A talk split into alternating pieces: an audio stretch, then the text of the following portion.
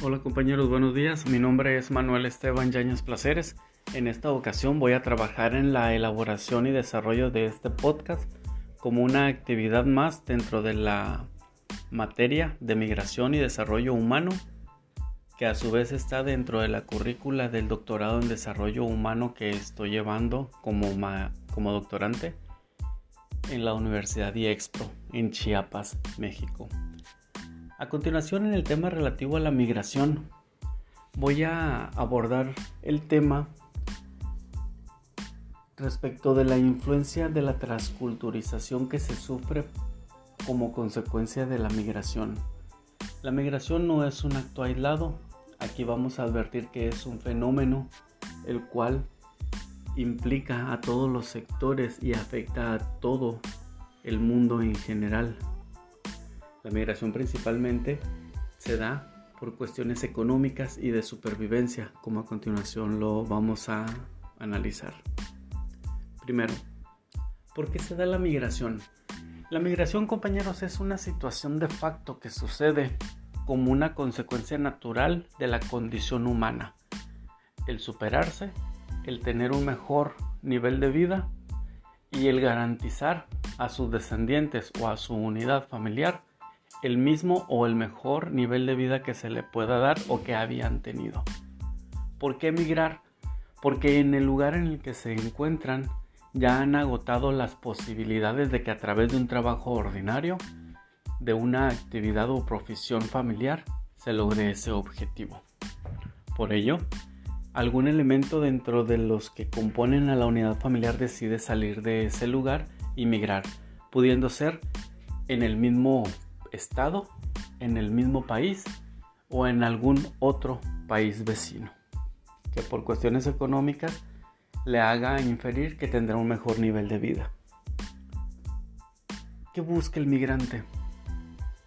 Necesariamente busca satisfacer sus necesidades, principalmente la económica, en algunos casos la relativa a la cuestión de la seguridad.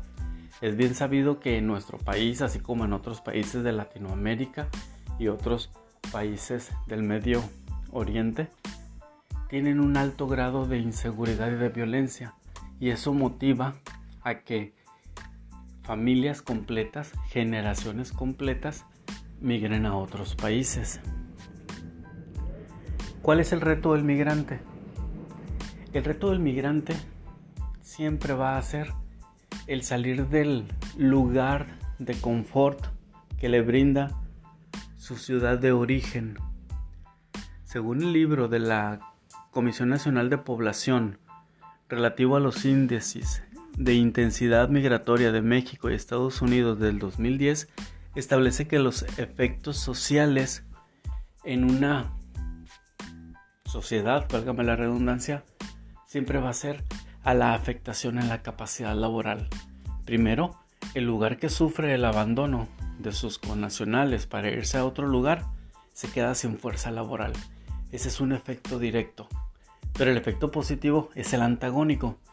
Al destino donde va el migrante siempre va a implicar una mayor fuerza de trabajo y por lo tanto contribuye directamente al desarrollo económico de dicho lugar.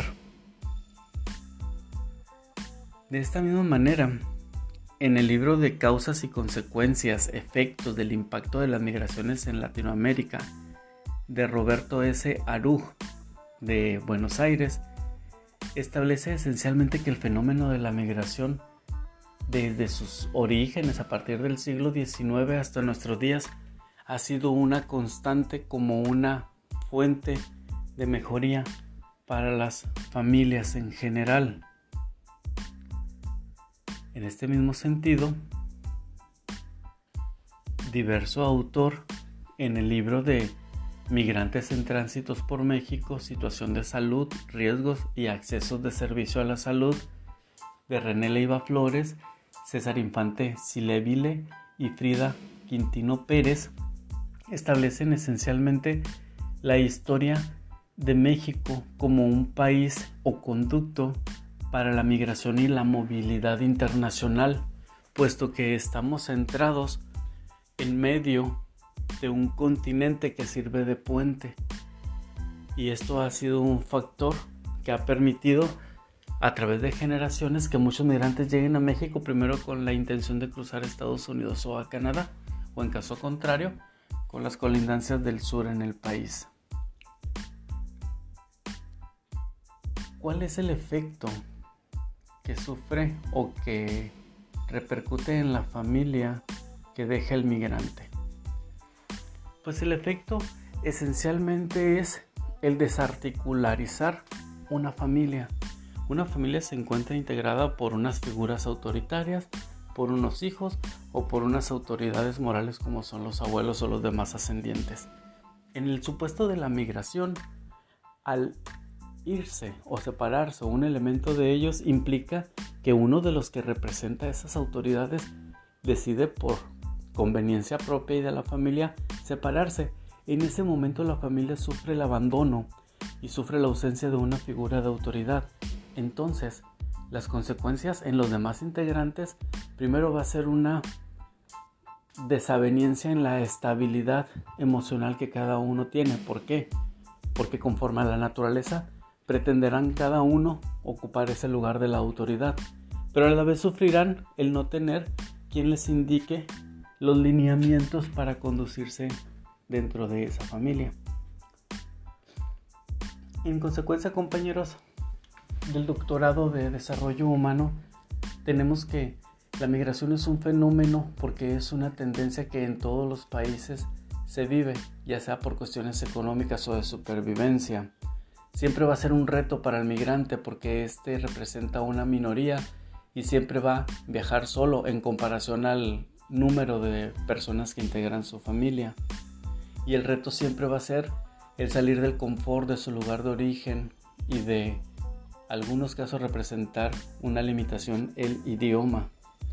Y la familia que dejan en el lugar de origen son las que van a sufrir todas las consecuencias, principalmente de no tener a esa figura de autoridad en el domicilio. En conclusión, compañeros, considero que la migración como fenómeno tiene que ser debidamente atendida por las políticas de gobierno y deben establecerse esas reglas flexibles entre los países para recibir o para enviar migrantes y no convertir al migrante por tomar esas decisiones en un delincuente o en una persona que por el solo hecho de no ser ciudadano de dicho lugar se convierta o pertenezca a un grupo vulnerable y estar siempre en desventaja.